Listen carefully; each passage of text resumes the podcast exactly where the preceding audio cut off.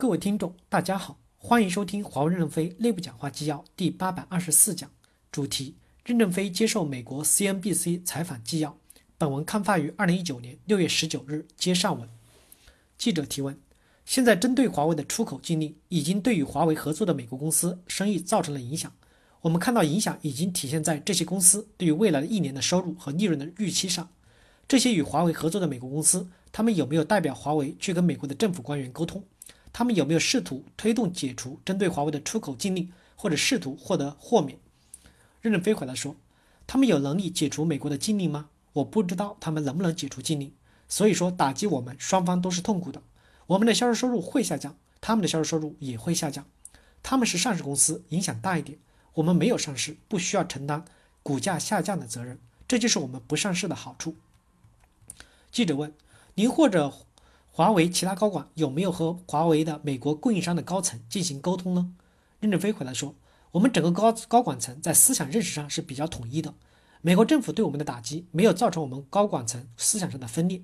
我们都要积极的去与美国供应商沟通，要请求发货，要继续下订单，不能因为美国一制约，我们就不发订单给人家了。万一解除禁令，我们没订货，他们怎么发货呢？所以我们的发货请求还是在的。”至于不发货是另外的问题，我们再想办法。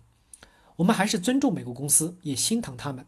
他们曾经帮助我们，现在他们也在受磨难，因为跟我们在一起而受到磨难。但我有什么办法呢？这是美国总统要这么做的，我也没有能力改变这个局面。记者问：这些美国公司有没有代表华为去推动解决这些事情？任正非回答说：这我不知道。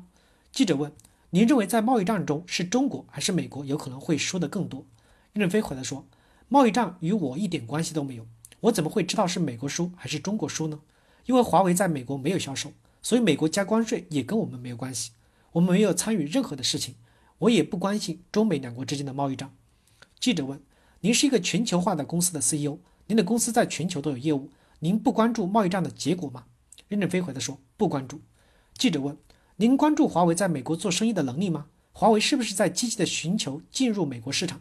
任正非回答说：“没有。”我估计我们在相当长的时间是不可能在美国做生意的，所以我不关心美国还会不会让我们进去。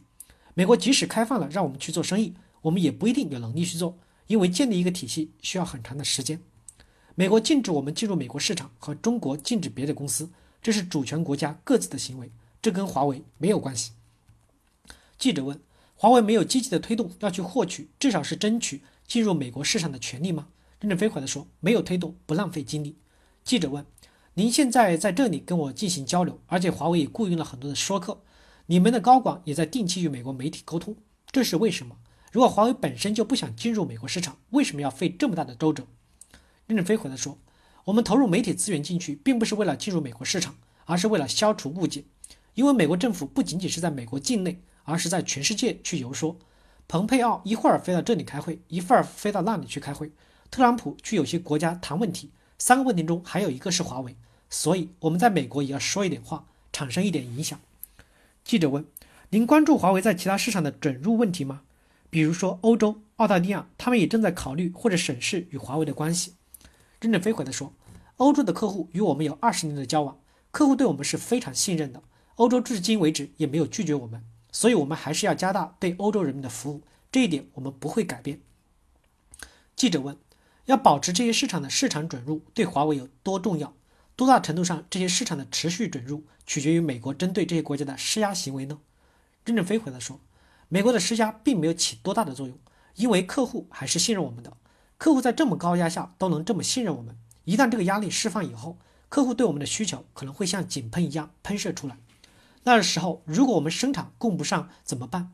我还发愁呢。”记者问：“但华为也正在失去全世界的一些客户。”比如澳大利亚就已经把华为的设备给禁了。